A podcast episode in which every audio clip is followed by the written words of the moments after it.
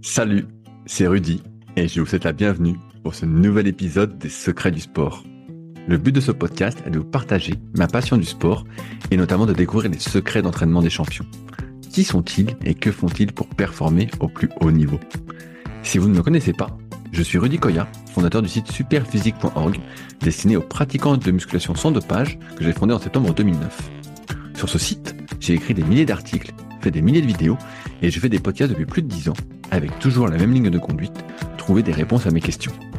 Sur ce site, vous retrouverez une partie de ce que je propose, que ce soit en termes de compléments alimentaires, destinés à améliorer votre santé, notamment bio, mais aussi une application, FP Training, des livres, des formations, ainsi que du coaching à distance.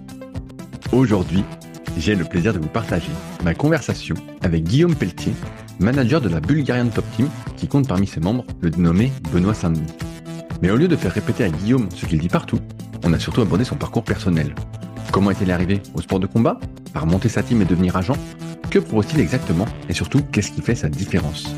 C'est un régal, alors je vous souhaite une bonne dégustation. Salut Guillaume, comment ça va ce matin? Ça va très très bien, merci beaucoup. Ce matin très tôt et ça fait très plaisir d'être avec toi. Merci beaucoup pour l'invitation. Est-ce que c'est vraiment très tôt? Il y a une différence avec la Bulgarie? Il y a une heure de plus ici. Mais en fait, euh, de toute façon, les journées commencent très tôt pour moi. Je me lève à 6 heures le matin. À 6 h 30 euh, je commence déjà ma journée. Donc, euh, c'est, des horaires qui sont cool pour moi en plus. je voulais revenir un, peu avec toi sur ton parcours parce qu'aujourd'hui, beaucoup te connaissent comme le manager, on va dire, de Top Team. mais de ce que j'ai pu trouver sur le net, il n'y a pas énormément d'informations. Tu étais combattant avant oui, j'ai combattu. Après, de là à dire que j'étais combattant, c'est un, c'est un grand mot. Tu sais, j'ai, j'ai eu ma petite carrière à moi, quelque chose de, comment dirais-je, sans prétention. Euh, j'ai combattu dans, j'ai envie de te dire, quasiment toutes les disciplines euh, possibles et imaginables. J'ai fait de la, j'ai commencé par la boxe anglaise. Je suis allé au pied-point. Euh, j'ai même fini mon dernier combat en barnacle, tu sais la boxe ah ouais? sans gants. Ouais ouais, j'ai fait j'ai fait un combat de barnacle. C'était en Serbie en décembre 2021. putain mais c'est récent. Ouais, ouais, ouais, c'est c'est pas très vieux. Il y a, il y a un petit peu plus de deux ans maintenant. Ouais, c'était euh, c'était le, le point final, on va dire, une petite carrière qui était cool. Euh, tu vois, c'était c'était sympa, comme je dis, sans prétention, sans faire beaucoup de bruit. Euh, j'ai toujours aimé la, la, discrétion en ce qui concerne les sports de combat, parce que bah aussi parce que j'appartiens à une génération où c'était nettement moins mis en lumière à l'époque. Et euh, mais voilà, j'ai eu mon petit parcours à moi. J'ai fait j'ai fait mes petits combats et et, et, c'est bien, je pense aussi dans ce métier d'avoir une petite expérience et de savoir de quoi on parle quand on parle de gestion des émotions, tout ça. Je pense que si on l'a vécu, on, on, connaît encore mieux le sujet. Qu'est-ce que tu en penses? Ouais, ah bah je je peux que plus soyez. Hein. Je pense bien que je crois que c'est une phrase qu'on attribue à Mike Tyson qui disait euh, tout le monde a un plan jusqu'à temps qu'il s'en prenne une dans la gueule. Donc euh... Mais j'aime bien cette phrase, effectivement, parce que parfois ça change beaucoup les plans d'en prendre une comment tu découvres euh, les, sports de combat personnellement? Est-ce que en as, est-ce que gamin t'étais déjà un peu passionné par les sports de combat? Ou même pas? Alors, alors pas spécialement. C'est une histoire que j'aime bien, que j'aime bien raconter. En fait, moi, j'ai commencé très tôt par le handball. Tu vois, un sport qui n'a strictement rien à voir. Euh, j'étais passionné et j'ai même tendance à dire d'une façon assez prétentieuse que j'étais doué pour le handball. Euh, j'aurais pu passer professionnel au handball, tu vois. je viens de Normandie, j'ai été jusqu'à jouer en D2 à Vernon, tu vois. Ouais, oui, je vois bien. Saint-Marcel Vernon, euh, qui est un club qui ensuite est, est, monté en, en, D1, etc., etc. Sauf que euh, dans ma dans mon parcours de, de joueur de handball, j'ai fait une rencontre qui a changé beaucoup de choses finalement. C'est la rencontre d'Alexis Vastine. En fait, on est tous les deux originaires euh, de Normandie, euh, d'un petit patelin à quelques kilomètres de Ponto de Mer, si ça dit quelque chose pour les gens, pour les Normands qui vont nous écouter. Et donc Alexis Vastine, je, enfin, tu, tu vois de qui je parle Bien sûr, bien sûr, tout à fait. Bah, on, je crois qu'on est de la même génération parce que ça me parle bien tous ces noms.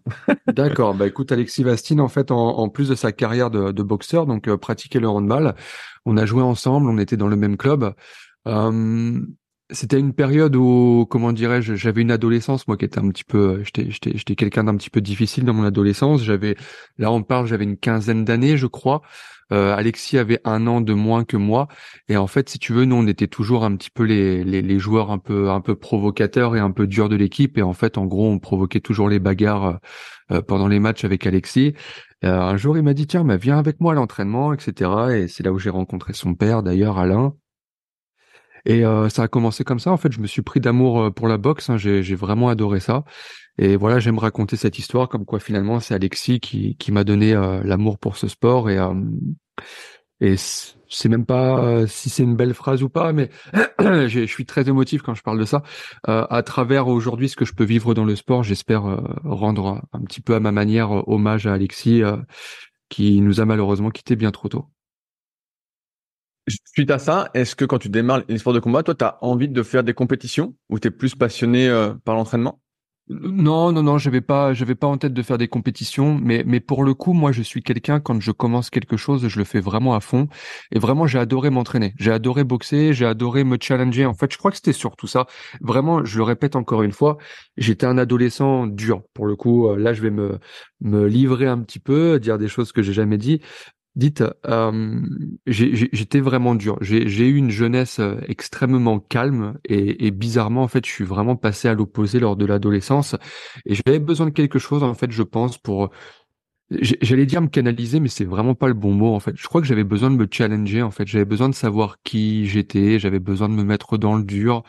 J'avais besoin de me mettre en opposition physique avec des gens et de voir ce que j'étais capable de faire. Je crois que c'est, je crois que c'était ça la base, euh, la base de l'amour euh, pour ce sport. Souvent, de, ce que je comprends, quand on est euh, passionné par une activité, tu vois, comme ça a été mon cas avec la muscu, on a tendance à délaisser tout ce qu'il y a autour, notamment les études ou les études qui n'ont rien à voir avec notre passion. Est-ce que ça a été aussi le cas pour toi? Bah pour le coup, tu vois, ça a été déjà le, cas avec le handball que j'ai que j'ai doucement mis de côté alors que j'étais promis, je crois, une, une belle carrière. Et oui, bah les études, hein, ça, ça s'est malheureusement enchaîné. Je crois que j'ai arrêté l'école à à 16 ans et demi, il me semble. Donc oui, on est dans le on est dans cette trajectoire-là malheureusement. Enfin, je dis aujourd'hui malheureusement, même si ça ne m'a pas coûté cher finalement d'arrêter les études parce qu'aujourd'hui je fais quelque chose que j'adore et que j'échangerai pour rien au monde. Mais euh, c'est une phrase que j'essaie de pas trop sortir parce que justement aujourd'hui c'est une conversation que j'ai régulièrement avec ma fille qui a 10 ans et j'essaie de lui expliquer euh, l'importance justement de faire de, de longues études et, et de quitter l'école avec un maximum de bagages quoi. Est-ce que par la suite tu as repris des études? Du moins dans le sens où euh, comment tu t'es organisé pour gagner ta vie d'un point de vue financier avant de faire ce que tu fais actuellement auquel on va revenir? Comment tu t'en es sorti quand tu avais 18-20 ans Tu étais encore chez tes parents, mais bon, j'imagine que tu pas resté longtemps, c'était un, un rebelle. bah, alors pour le coup, tu vas voir, tout se rejoint. Euh, vu l'adolescence un peu mouvementée que j'avais, je suis parti très très tôt de chez mes parents et en fait, j'avais même pas 18 ans lorsque j'ai quitté le cocon familial. Et j'ai décidé de partir. Alors, me demande pas pourquoi, je ne saurais pas te répondre. J'ai décidé de partir à, à l'opposé total de là où j'habitais. Donc, je suis parti à Marseille. Je suis parti à Marseille. J'ai passé dix années à Marseille. Et voilà, à Marseille, je vais pas te mentir que lorsque je suis arrivé, c'était un petit peu compliqué. J'étais mineur encore à l'époque, donc euh, compliqué pour trouver du travail, compliqué pour se loger. Donc tu vois, j'ai pas envie de te faire la l'histoire, euh, tu vois, banale et classique du gars. Euh, ouais, j'étais obligé de faire de mauvaises choses pour me nourrir, etc. Mais la réalité, c'est qu'on n'en est pas loin. Il a fallu que je trouve des façons pour pour me nourrir dans un premier temps, avant de me mettre un coup de pied aux fesses et de me rendre compte que j'étais très certainement sur la mauvaise voie. Et par conséquent, j'ai essayé de, euh, de rentrer dans la voie professionnelle de la façon la plus la plus simple et courante euh, lorsqu'on a ma trajectoire, c'est que j'ai placé j'ai passé pardon un CQP, un certificat de qualification professionnelle pour être agent de sécurité, tout simplement. Et euh, j'ai commencé à faire de la sécurité à l'âge de 18 ans. Euh, suite à ça, j'ai quand même essayé de faire un petit peu plus d'argent et de me qualifier dans ce dans ce domaine. Donc du coup, j'ai passé euh, les diplômes de protection rapprochée, d'agent de protection rapproché. Et de fil en aiguille, là, tu as vu, je développe, hein, je développe beaucoup. Ouais, vas-y, vas-y, ça, m'intéresse. Et de fil en aiguille, j'ai fait de, de, belles rencontres à Marseille qui m'ont permis de devenir l'agent de protection rapproché des joueurs de l'Olympique de Marseille. Ah ouais, et non, mais est-ce que tu étais fan, euh, fan entre guillemets de, de foot ou pas du tout? En fait, je l'étais grave. J'étais ah, grave fan de l'OM. Tu sais, tu sais, j'allais au stade. Et, écoute bien, j'allais au stade. J'allais même faire les matchs à l'extérieur. T'imagines avant d'être, euh, de travailler pour l'OM.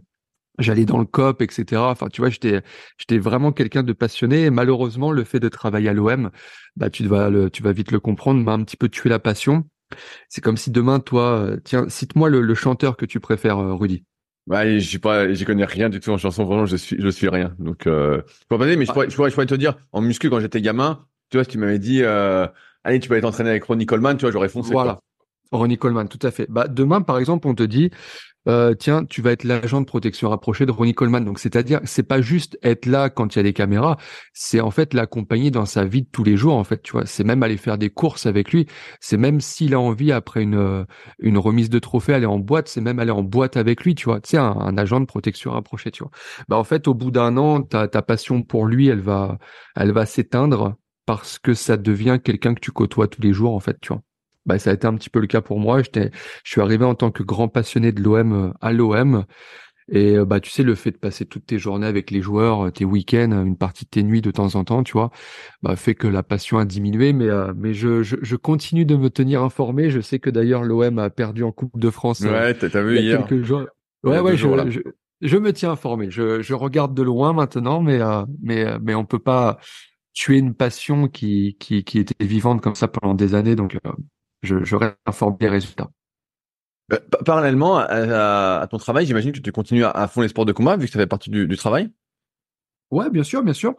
Euh, je m'entraîne à Marseille. En plus, Marseille est, un, est une ville formidable pour le pied-point. Tu vois, euh, il y, a, y, a, vraiment du très haut niveau.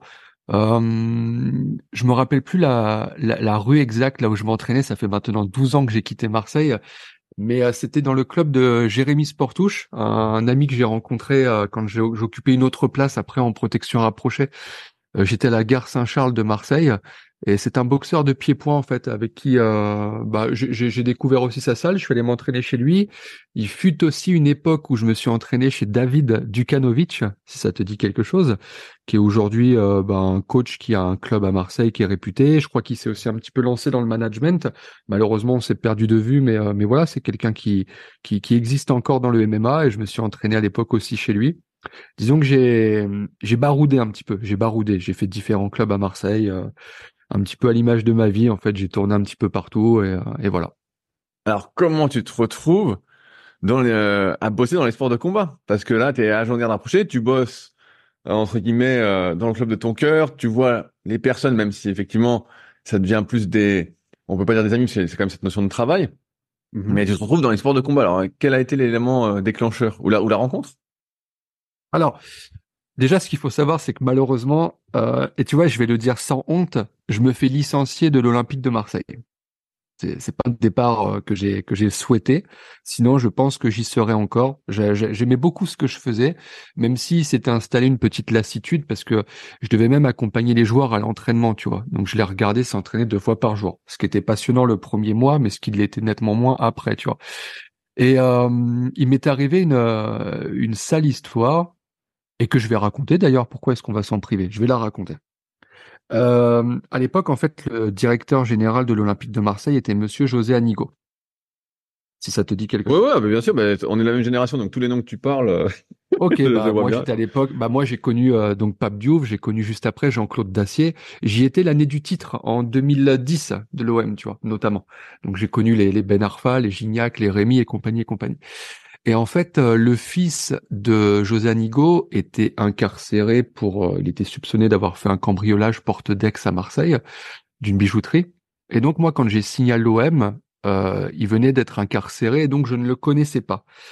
Et il y a eu un vice de procédure quelques années plus tard. voilà, ça, je vais pas rentrer dans les détails. Et donc il a été libéré. Et en fait, un jour, il rentre sur le lieu d'entraînement des joueurs de l'Olympique de Marseille et comme c'était le fils du patron, ben en fait, il force la barrière en bas, il était en scooter et il rentre dans l'enceinte sans prévenir personne. Et en fait, nous, on avait une grande euh, frayeur euh, à l'OM. C'était, en fait, du, à la commanderie, le lieu d'entraînement des joueurs. Euh, du côté gauche, c'est le quartier présidentiel, donc c'est là où est le président et tous les ouvriers en fait au bureau. Et du côté droit, en fait, c'est le côté sportif, là où s'entraînent les joueurs. Et nous, ce qu'on avait peur, c'était qu'un scooter euh, force le passage et rentre du côté droit et en fait, en gros, rafale tous les joueurs. En fait, ça, c'était vraiment le scénario catastrophe qu'on redoutait. Et, euh, et, en fait, ce scooter est en train de pénétrer dans la commanderie et donc la personne qui est en bas, la guérite, l'agent de sécurité, me dit euh, il rentre du côté droit. Donc du coup, c'est ce qui pouvait arriver de pire. Et en fait, quand quand il se gare, du coup, j'interviens immédiatement et bon, malheureusement, il s'est avéré que c'était le fils du du président enfin du, directeur sportif de l'OM. Et cette petite aventure m'a coûté ma place à l'OM. Donc voilà, ça c'est une histoire qui est un peu rigolote, mais du coup qui a beaucoup changé ma vie. Donc sur le coup, ça a été un, moment difficile pour moi, mais finalement, comme quoi je, il faut, toujours en fait, je pense, transformer les moments négatifs en côté positif. Et en fait, le fait de me faire licencier de la commanderie m'a permis de, de comment dirais-je, de faire de nouvelles rencontres, etc. Et j'ai rencontré ma femme, en fait, ma femme qui est bulgare. Et moi, d'un, d'un, d'un, naturel très curieux, je suis allé voir la Bulgarie, j'ai voulu comprendre son pays, voir comment il fonctionnait, parce qu'il y a toujours des, des grandes rumeurs, si tu vois ce que je veux dire, au sujet de la Bulgarie. On imagine toujours que c'est un pays euh, ultra dur, euh, où, ça tire tous les jours, etc. J'étais curieux en fait d'aller voir. Et en fait, euh, je suis tombé amoureux du pays, en fait, de la Bulgarie. Lorsque je suis arrivé ici, j'ai vite décidé de m'installer.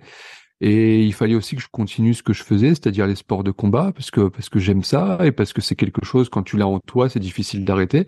Et du coup, j'ai commencé à me renseigner un petit peu sur les clubs qu'il y avait sur place. Sauf qu'en fait, il y a que des clubs de lutte ici. Il y a aussi des clubs de MMA, mais très axés lutte en fait ici. Euh, Rudy, le sport national, c'est clairement la lutte.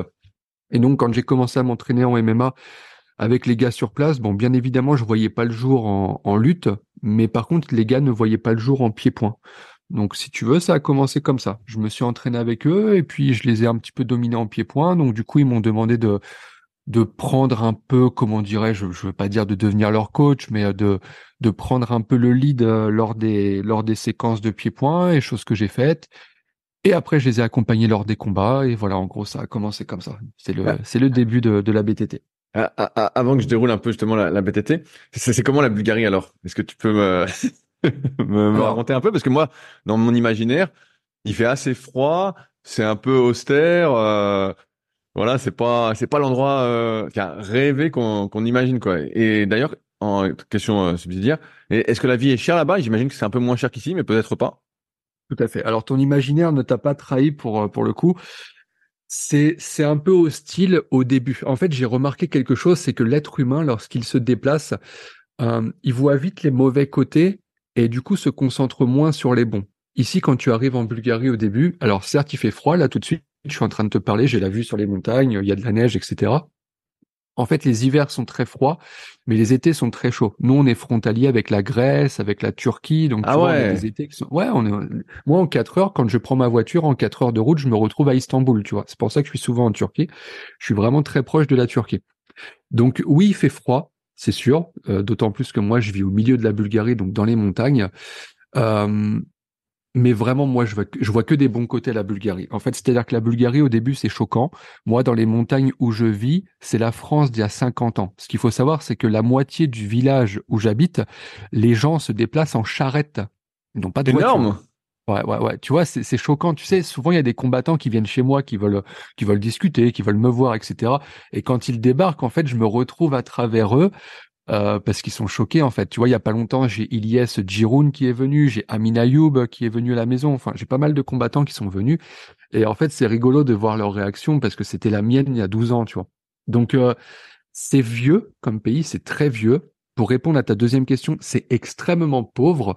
C'est officiel, en fait, c'est le pays le plus pauvre d'Europe. Ah ouais, ah merde. Ouais, ouais. Ça, c'est, donc c'est très pauvre, effectivement. Ici, on fabrique encore les maisons en torchis pour les gens qui n'ont pas beaucoup d'argent, tu vois. Euh, tu sais, bah, c'est les pays où en fait la famille tout entière vit dans la même maison. Tu vois, parfois tu peux retrouver trois ou quatre couples dans la même maison. Donc ici, vivre pour les Bulgares en Bulgarie, c'est compliqué. Quand tu travailles pour un pour un patron bulgare, pour une société bulgare, c'est compliqué. Maintenant, je te laisse imaginer, Rudy, pour des gens comme nous qui faisons notre argent à l'international, bah, le fait de vivre ici en Bulgarie te donne une qualité de vie que tu pourras retrouver nulle part ailleurs. Tu sais, comme je dis toujours, l'important n'est pas là où tu vis, l'important est comment tu vis. Et moi, la qualité de vie que j'ai aujourd'hui en Bulgarie, je pourrais la retrouver nulle part ailleurs. Parce qu'en fait, moi, avec mon salaire, euh, si j'habitais à Paris, je serais un Parisien tout ce qu'il y a de plus traditionnel, tu vois, euh, pas quelqu'un de aisé financièrement, pas quelqu'un non plus dans le besoin, mais quelqu'un de tout à fait traditionnel, tu vois. Mais les mêmes conditions font, font de moi quelqu'un de, de, plutôt aisé ici en Bulgarie, tu vois. Ok, bah ça t'a donné plutôt envie. Euh, si on se met à la frontière euh, des pays chauds, finalement, on peut être très très bien.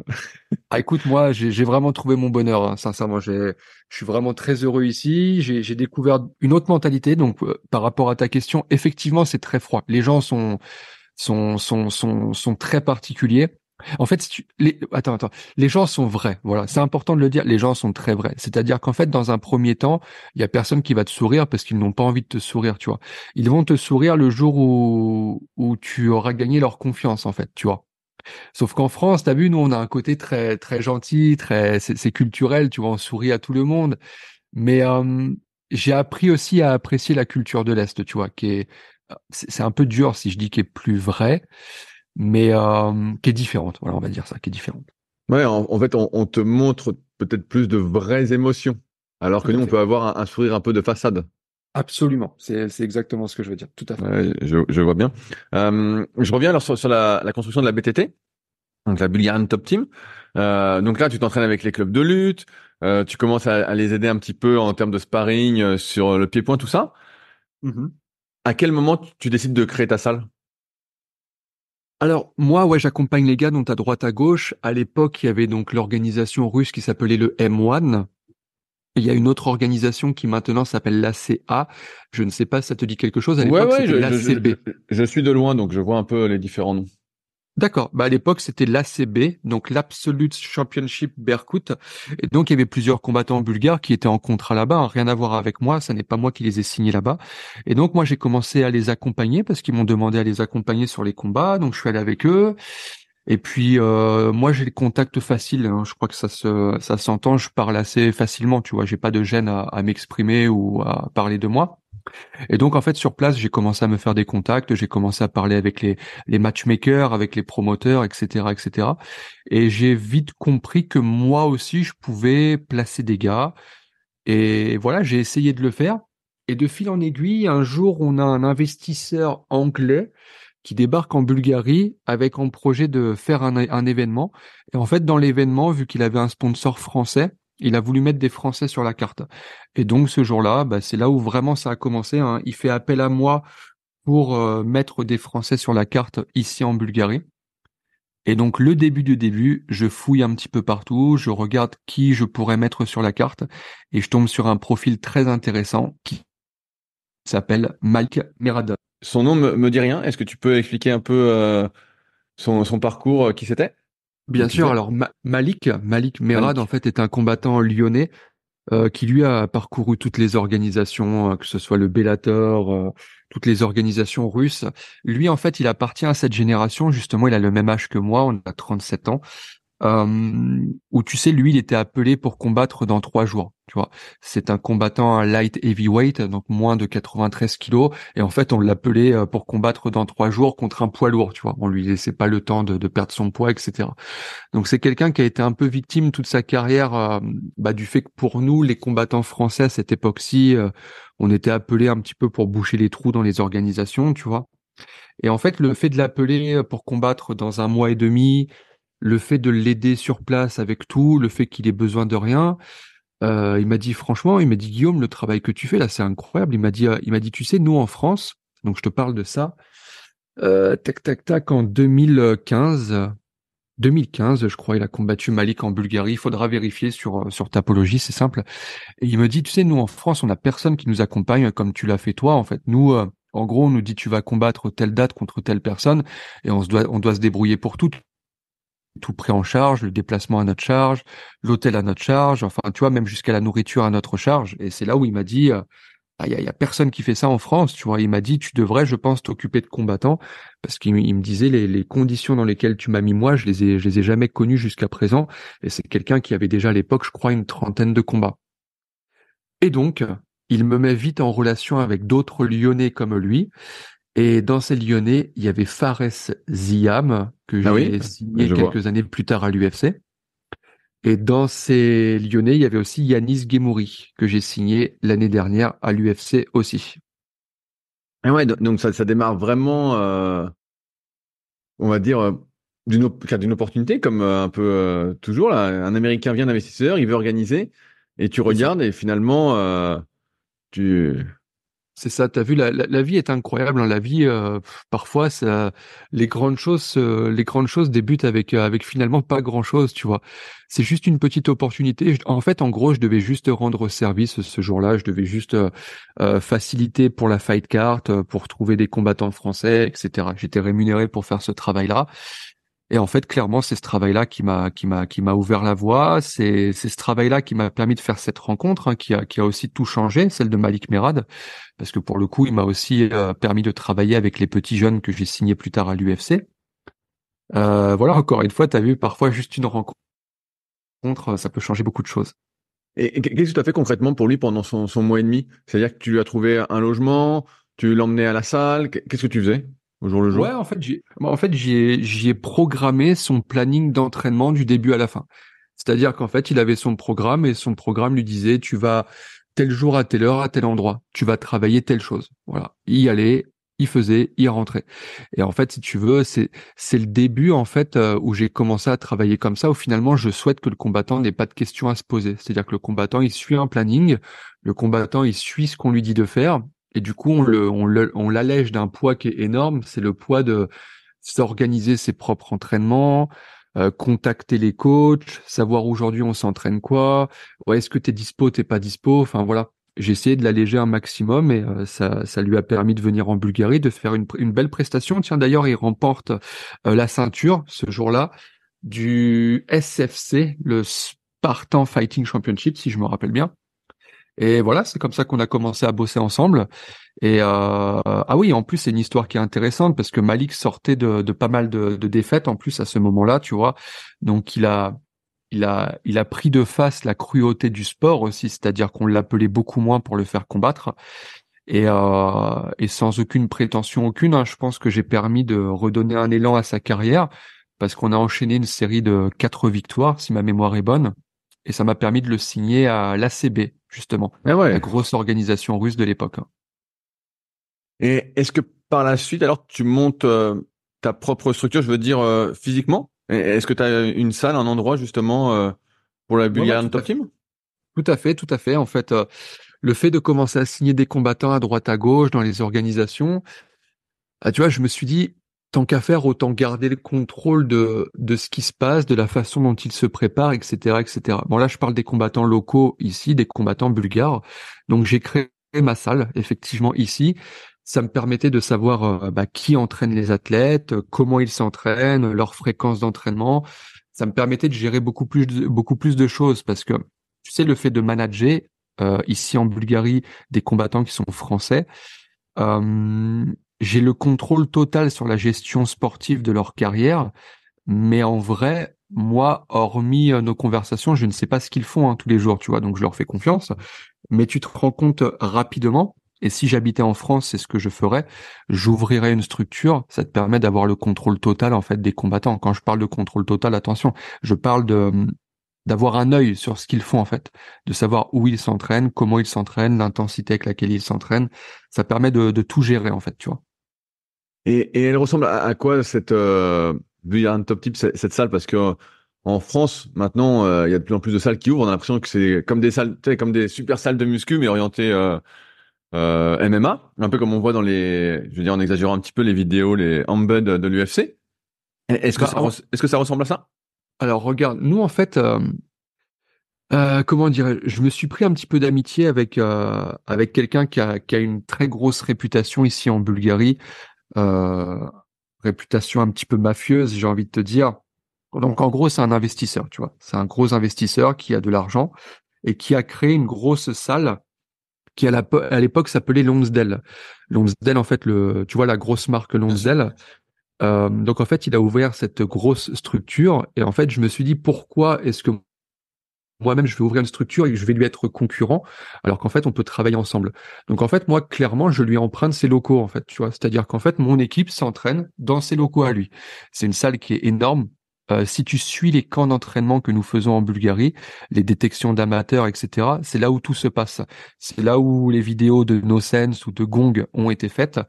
Et euh, bon, c'est une salle qui est énorme. Hein. Euh, elle est plus grande que la salle de Venom à Rungis. Ah ouais, donc ah, c'est vraiment énorme, énorme alors. Ouais, ouais, ouais. C'est une très très grosse structure. On a tout ce qu'il faut. Vraiment, pour être très honnête avec toi, on n'a pas du tout de retard sur les sports de combat euh, ici en Bulgarie, quoi. Et euh, comment il, s'organise alors ce, métier d'agent? Parce que je te vois être euh, assez actif sur les réseaux. Uh Voilà, j'ai l'impression qu'il y, a pas mal de dérives dans le sens où il y en a qui sont agents, a priori qui payent pas vraiment leurs combattants ou voilà, bref, on va, on va peut-être y revenir. Comment ça se comment, ça s'organise? Est-ce que, euh, bah déjà, j'imagine, il y a un contrat. Ensuite, j'imagine, il y a une histoire de pourcentage. Euh, mm-hmm. Est-ce que ça, c'est fixe? Est-ce que ça dépend de la tête Ça dépend où est-ce que où est-ce qu'il signe? Euh, Est-ce que tu peux m'expliquer un peu les, les dessous, euh, la réalité? Bien sûr. Bah, en fait, tu, tu me demandais comment ça se passe parce qu'on voit que parfois il y a des problèmes, des problèmes de paiement, euh, etc. En fait, ce qu'il faut savoir, c'est que malheureusement, notre métier à nous euh, n'est régi par euh, aucune euh, législation, en fait, tu vois. C'est-à-dire qu'il n'y a aucun diplôme d'agent. C'est-à-dire que toi, demain, Rudy, si tu souhaites, tu deviens même pas, même pas demain, hein, dans une heure, si tu veux, tu es agent de combattant. Bah, merci de la proposition d'embauche. Euh. non, mais, tu vois quand même ce que je te dis, c'est incroyable. Hein. T'imagines, dans une heure, si tu le souhaites, tu es agent. Euh, tu fais un petit peu comme font ces agents là. Moi, ça me fait. Bon, je, veux pas être euh, arrogant, hein, mais je trouve ça un peu rigolo. Tu vois, quand j'ouvre une page Instagram et que je vois, c'est comme si moi je m'appelais Guillaume Pelletier, manager. Tu sais, bah, tu peux faire pareil demain si tu le souhaites. Rudy Koya, manager. Tu vois, ça, ça, ça fait très bien. Ça, ça, ça, en jette sur les réseaux, mais encore une fois, ça, ça amène sur le circuit un nouveau manager qui potentiellement peut gérer des athlètes sans avoir aucune expérience. Et le fait d'avoir aucune expérience fait que tu peux malheureusement faire des choses un peu euh, farfelues. C'est-à-dire qu'aujourd'hui, on a des nouveaux managers qui débarquent, euh, qui prennent leur oseille et qui oublient de payer les combattants. Ça, ça arrive. On a d'autres managers qui pratiquent des taux, alors dans les deux sens, soit qui sont exorbitants, et du coup, clairement, c'est du racket envers les combattants, ou alors écoute bien, parce qu'aujourd'hui, en ce moment, il y a une nouvelle euh, vague de managers qui débarquent, qui, qui font du mal quand même, qui créent le trouble dans le milieu, c'est quoi?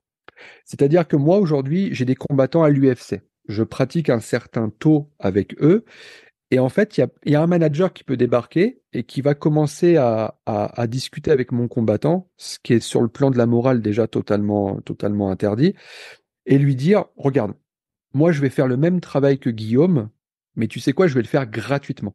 Je te prends zéro euro pour faire le même travail que Guillaume. Et en fait, si tu veux, le combattant, malgré tout, il va se dire, ah, je vais, je vais quand même euh, glisser une oreille, savoir ce qu'il peut me proposer, parce que c'est quand même intéressant.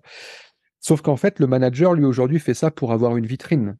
En fait, il veut, il veut débaucher des fighters de l'UFC, histoire de, se fabriquer une vitrine et de dire, bah, tenez, les gars, vous voyez, moi, j'ai des combattants à l'UFC, j'ai un tel, j'ai un tel. Donc, aujourd'hui, il y a beaucoup de dérives dues au fait que, bah, t'as vu, on n'a pas, on n'a pas le, guide du management pour les nuls, tu vois, ça n'existe pas, tu vois. On a, on a aucune règle, on n'a aucune loi qui nous régit et, et, et par conséquent, il se passe ce genre de choses, tu vois. Ouais, je, vois, c'est pas comme en foot où, euh, bah, comme tu connais un peu le foot, c'est maintenant c'est vraiment, euh, il y a vraiment des règles pour être agent, quoi. tu peux pas être agent comme ça. Euh. Alors le foot justement, c'est aussi vachement gangréné, tu vois, parce que bah comme tu le sais maintenant, moi je l'ai vécu de l'intérieur. J'ai vraiment eu une complicité très très forte avec certains joueurs de l'OM. Donc il y a des histoires que je peux pas raconter, mais tu vois, il y a d'autres dérives dans le football, c'est-à-dire que les agents, eux, euh, sont assermentés, ils ont une, licence, donc jusqu'à présent c'est très bien. Mais aujourd'hui, en fait, les agents dans le football, pour la majorité, ça n'est que des prête-noms. En fait, ce sont d'autres personnes, clairement, qui gèrent la carrière des footeux. C'est souvent quelqu'un de la famille, un, un cousin, un oncle ou même un parent, tu vois, et en fait, étant donné qu'ils ne peuvent pas exercer parce qu'ils n'ont pas de licence, ils se servent d'un agent, tu vois, qui lui euh, a sa licence. Ils vont lui donner un billet pour faire juste l'intermédiaire, tu vois. Tu vois, il y a d'autres dérives dans le football aujourd'hui, malheureusement, tu vois. Donc, donc voilà. Mais pour revenir sur notre sujet, nous, en ce moment, le sujet principal, c'est celui-ci. C'est comment peut-on faire pour créer des, règles, en fait, des règles de bonne conduite dans le MMA pour éviter, pour éviter certaines dérives, effectivement, quoi, tu vois, parce que tu parlais de taux tout à l'heure. Le taux traditionnel pour un manager qui manage un combattant à haut niveau, c'est 10%. C'est-à-dire qu'en fait, tu prélèves 10% euh, du salaire brut du combattant. ça, c'est le, c'est le taux euh, normal qui est pratiqué. Et, comme je t'ai dit, comme je t'ai dit, pardon, excuse-moi, pour X ou Y raison, bah, tu as des, des managers qui pratiquent des taux différents, tu vois. Parfois, c'est du 20%, Parfois, c'est du 0% pour les raisons que je t'ai expliquées. C'est comme le, fromage euh, allégé, quoi, tu vois. Tu pratiques le 0%. ah, celui qui a pas de goût, quoi. Et ouais, bah, c'est tout à fait ça. C'est du yaourt nature, en fait, tu vois. C'est, ça coûte pas cher, mais il se passera pas grand chose euh, au niveau de tes papilles, quoi. Ouais. c'est une belle comparaison. Et alors, tout à l'heure, tu disais, bah, quand Malik était venu, voilà, tu avais organisé, bah, euh, ses entraînements, tout ça. donc ça, j'imagine, c'est une partie du travail d'agent, mais ton autre partie, c'est euh, de les placer dans des organisations. Euh, Et on, on, voit que placer, c'est peut-être pas le mot, mais voilà, les, les, mettre en relation et arriver à les, faire combattre dans des grosses organisations. On voit qu'aujourd'hui, tu arrives à faire combattre euh, à l'UFC. Euh, tu disais que, tout à l'heure que quand tu étais euh, en Bulgarie, tu accompagnais les gars, tout ça, voilà, tu avais contact facile, ce qu'on entend aussi.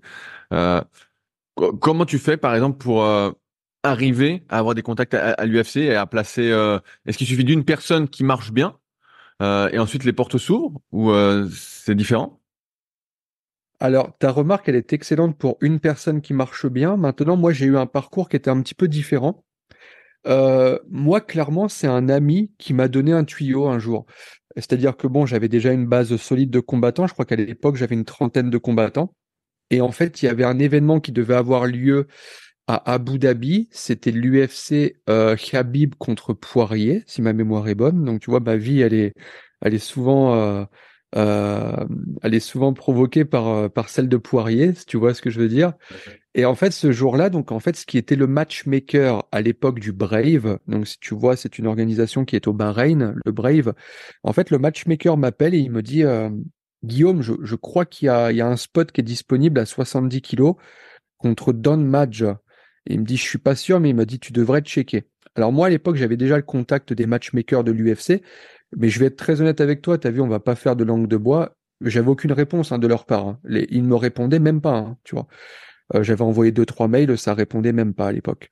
Et euh, donc il m'explique qu'il y a peut-être une opportunité. On était à deux semaines de l'événement, il y a peut-être une opportunité à 70 kilos contre contre un, combattant. Et bah pareil, je retente un coup. En fait, j'envoie un mail, je leur dis euh, écoutez, j'ai cru comprendre qu'il y, a un combat qui avait sauté à 70 kilos. Ne l'annulez pas. Moi, j'ai un remplaçant. Il s'appelle Fares Diam. J'avais Fares qui était déjà en préparation pour un autre combat, tu vois.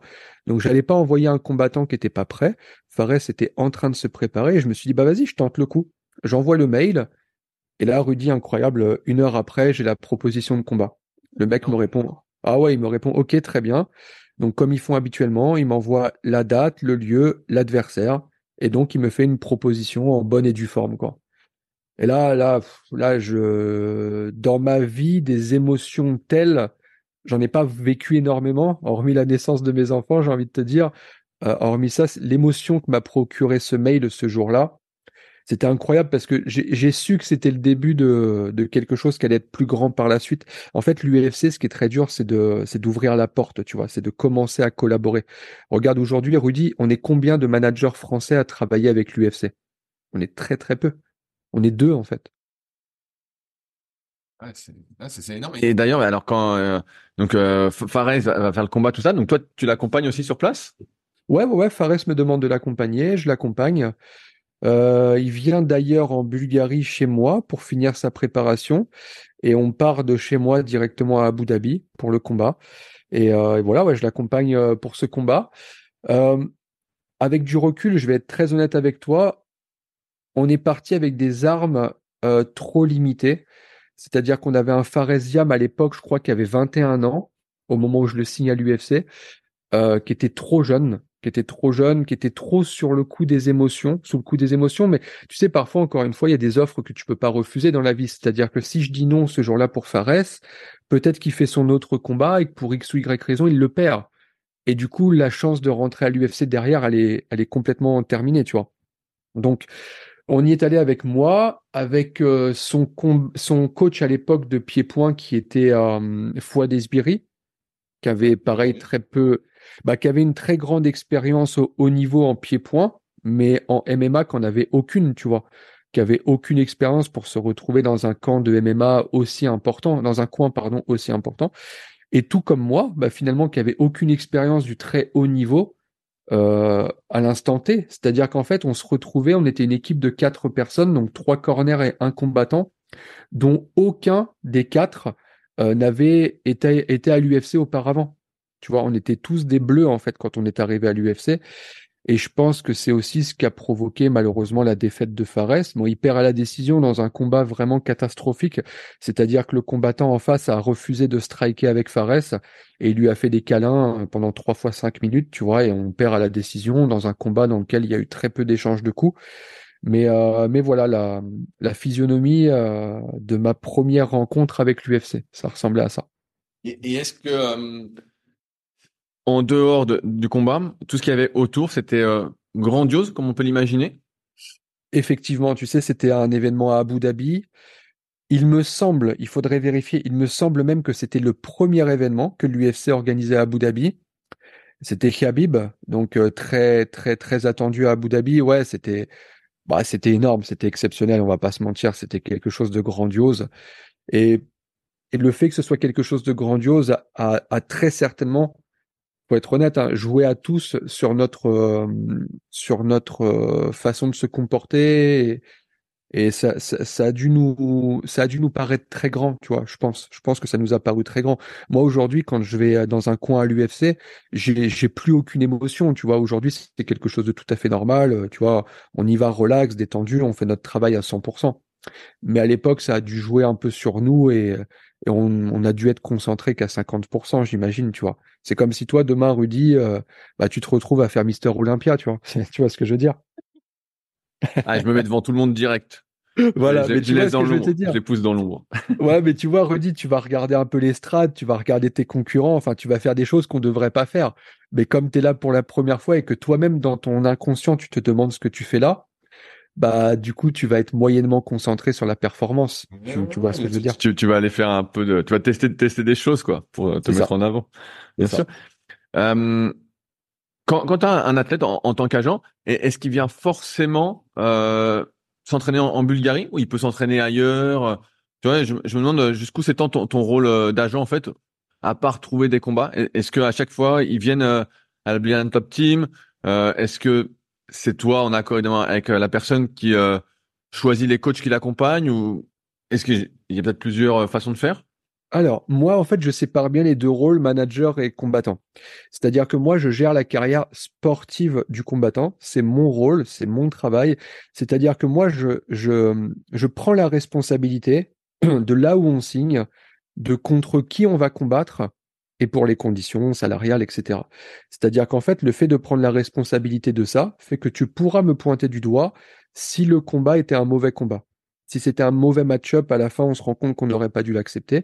Je suis la personne que tu peux pointer du doigt et je suis d'accord pour euh, endosser cette responsabilité parce que c'est un rôle que j'aime, le fait de prendre le, le, le lead sur la carrière sportive du combattant.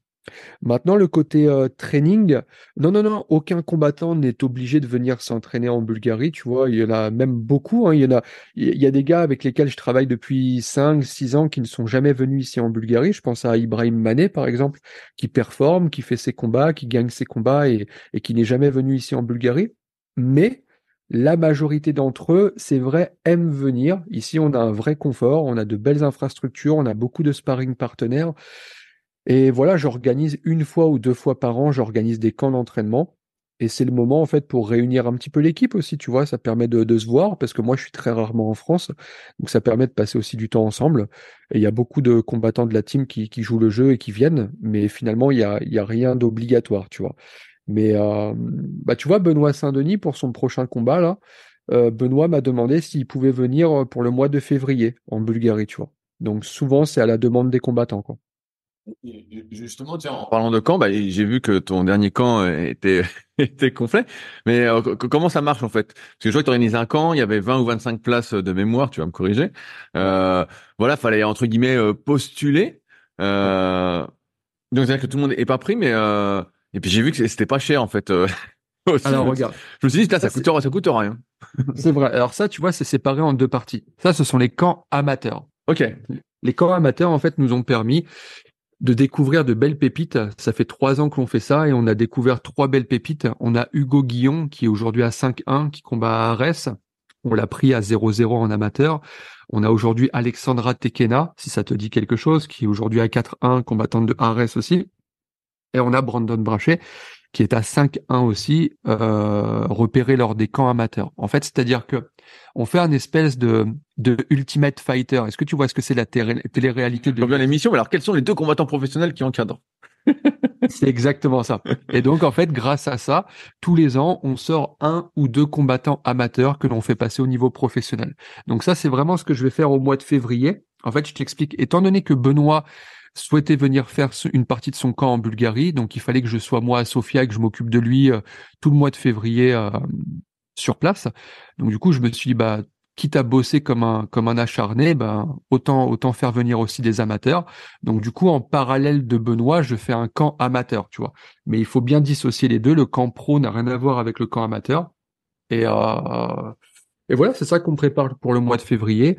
Donc du 12 au 18 février, ce sera la semaine euh, réservée aux amateurs avec euh, beaucoup de surprises. Cette année, on a, on a beaucoup de partenaires qui nous accompagnent et par conséquent, on peut faire les choses en grand. Donc le dernier jour, en fait, on organise comme un événement de MMA, hein. c'est-à-dire qu'on réserve une salle, on réserve une cage, on, fait un événement de MMA en fait, et, euh, et on signe l'amateur qui nous a le plus impressionné. Quoi. Ok, un peu comme le contender de Dana White, quoi. Tout à fait. C'est exactement ça. C'est ce qu'on fait.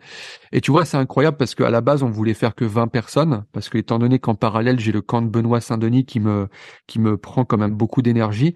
Mais en fait, on a laissé les inscriptions euh, ouvertes trop longtemps. Et en fait, on, il y a 50 personnes qui ont payé leurs inscriptions. Tu vois. Oui, mais euh, justement, je te disais, c'est, c'est pas, de ce que j'ai vu, c'était pas si cher, tu vois, pour une expérience comme ça. Je me dis. Euh, ouais, ouais, ouais. En fait, je pense. Est-ce que, tu peux, est-ce que tu peux rappeler combien c'est, mais c'est pas. Alors, c'est 250 euros. Ah ouais. Non, c'est, c'est donné.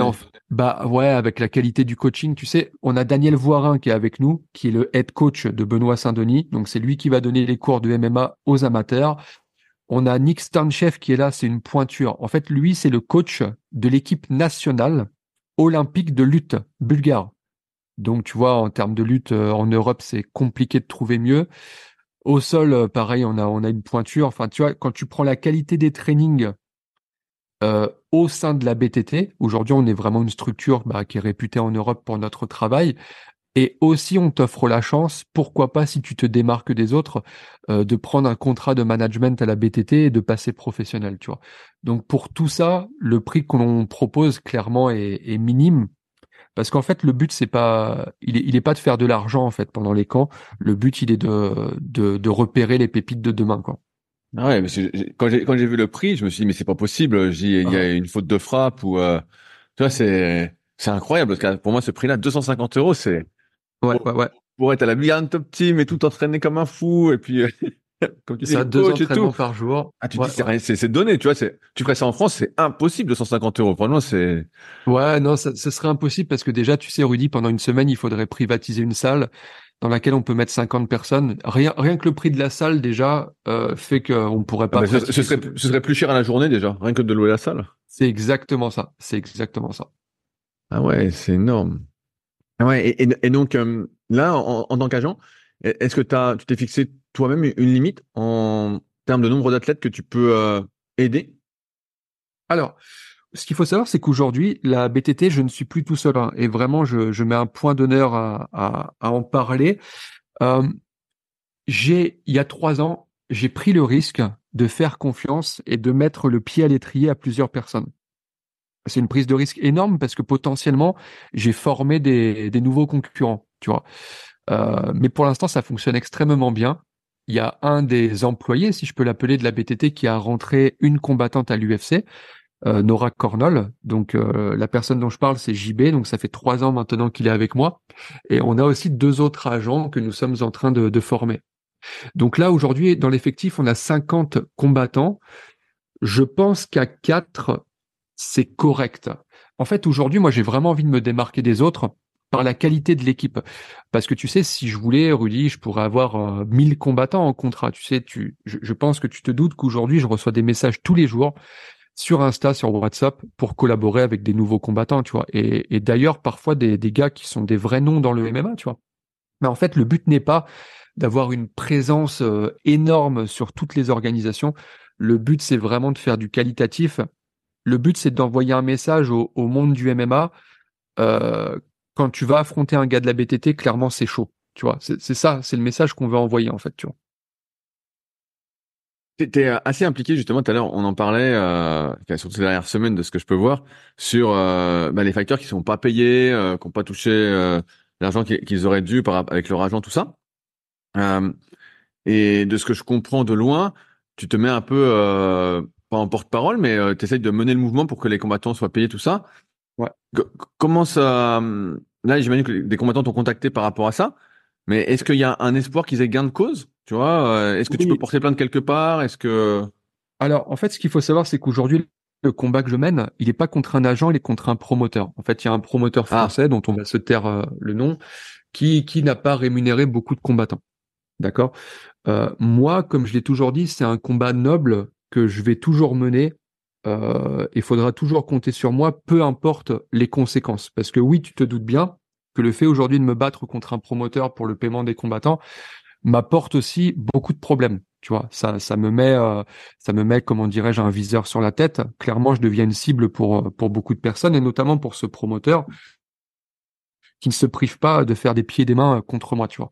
Mais euh, mais il faudra toujours compter sur ma présence pour euh, pour se battre dans ce genre de bataille euh, j'ai connu ça, j'ai connu ça. J'ai eu des combattants euh, qui n'ont, enfin, on a tenté de ne pas les payer. Je te parle de ça il y a des années. Hein.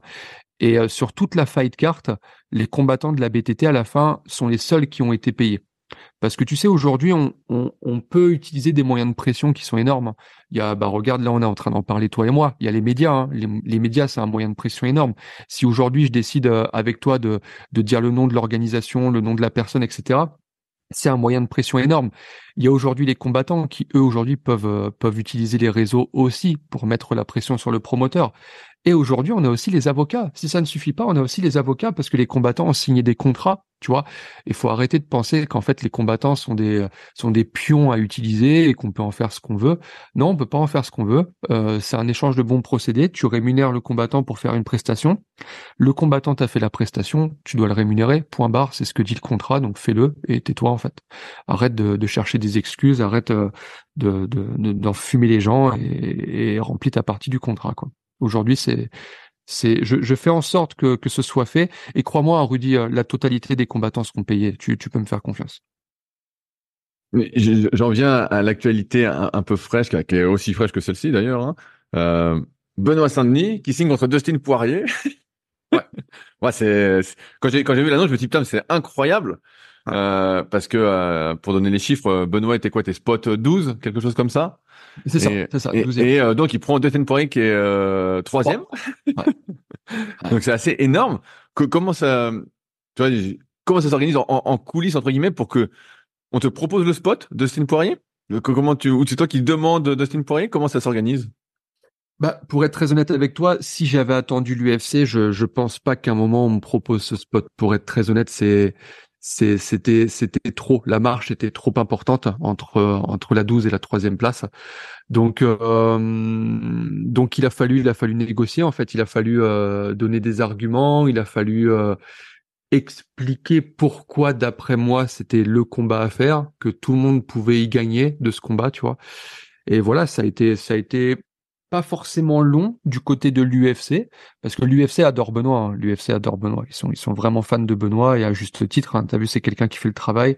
C'est quelqu'un qui ne refuse aucun combat. C'est quelqu'un qui qui est impressionnant dans et en dehors de la cage. Donc du côté de l'UFC, c'était ok quoi, tu vois. Euh, ça n'a pas été très long.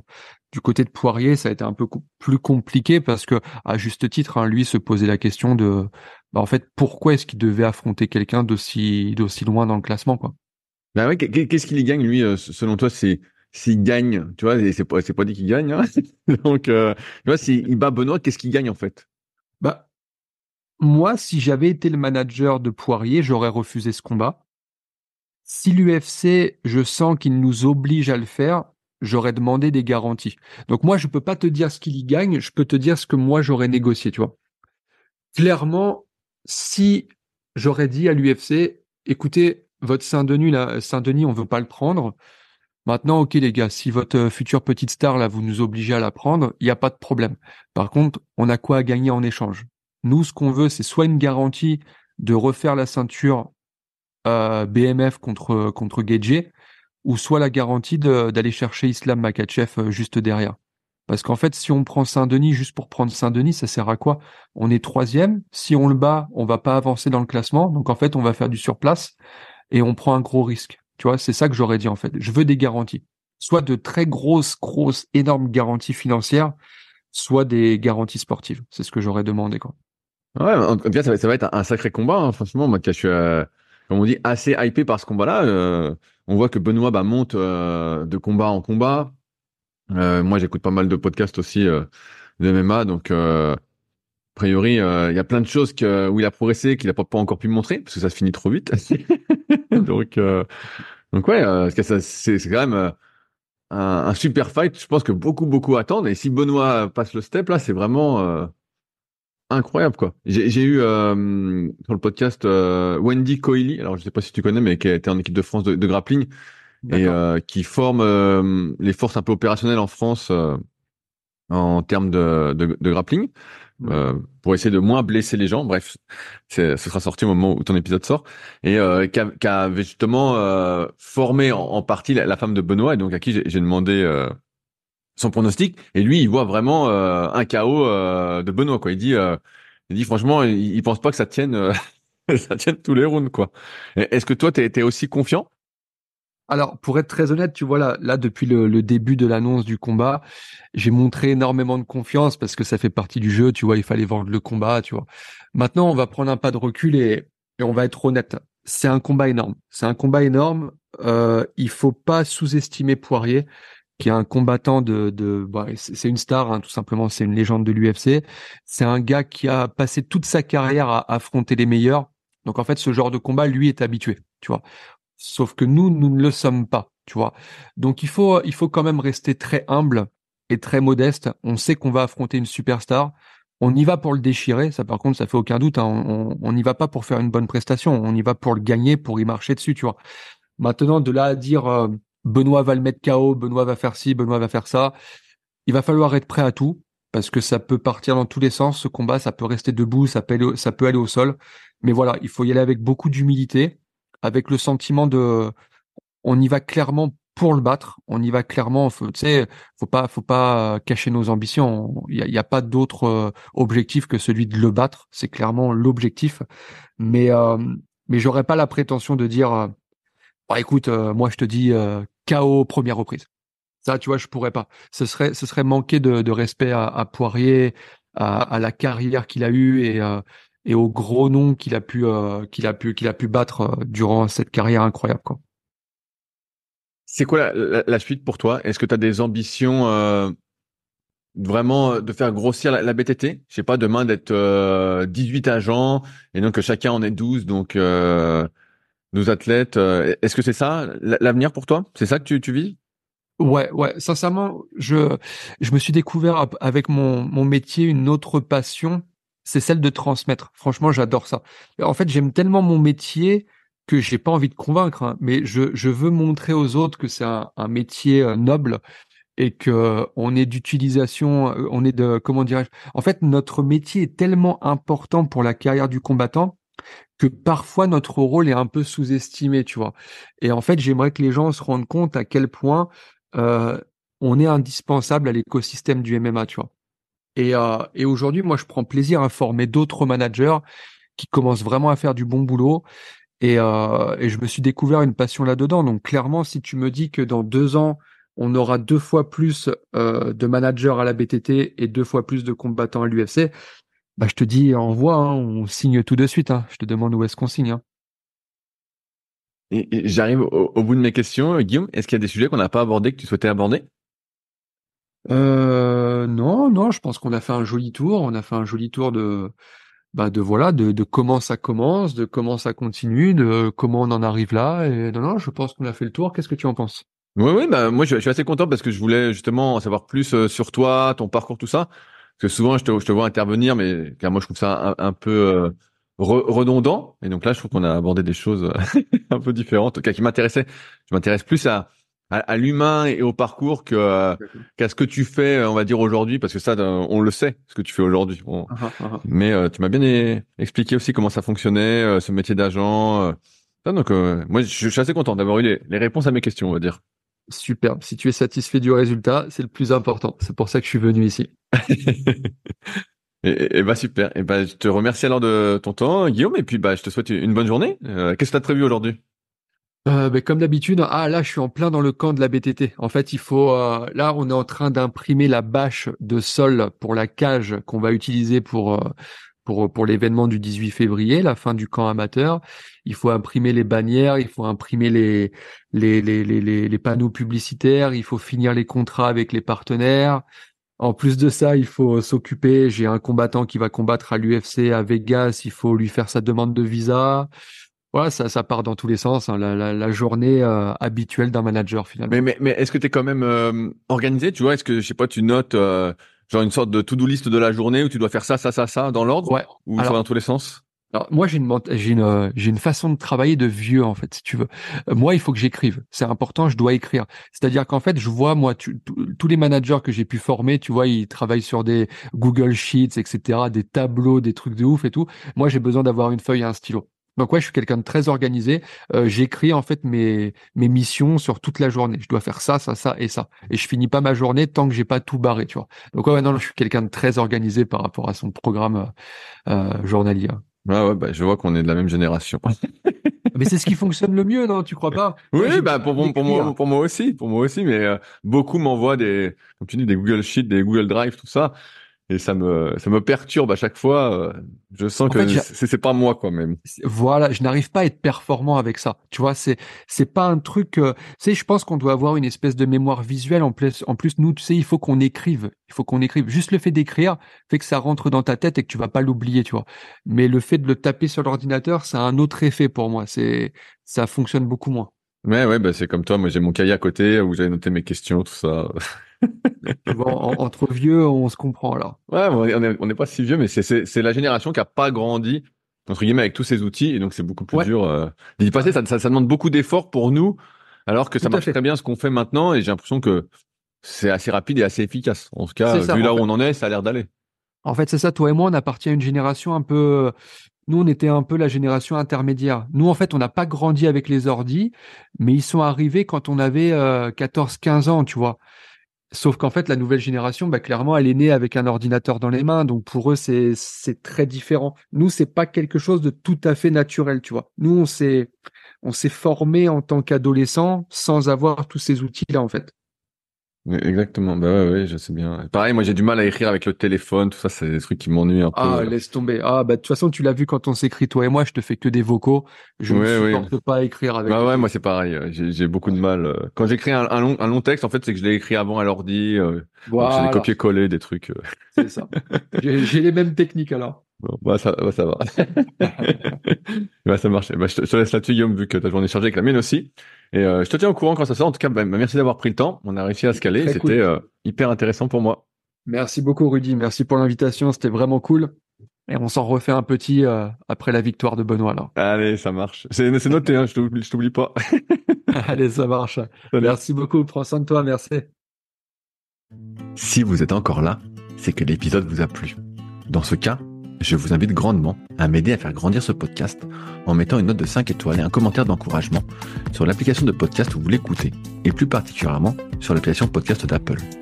Cela m'aidera d'autant plus à accueillir les meilleurs athlètes et spécialistes français de l'entraînement grâce à la crédibilité que vous me donnerez. En attendant, je vous souhaite un bon entraînement et à la semaine prochaine.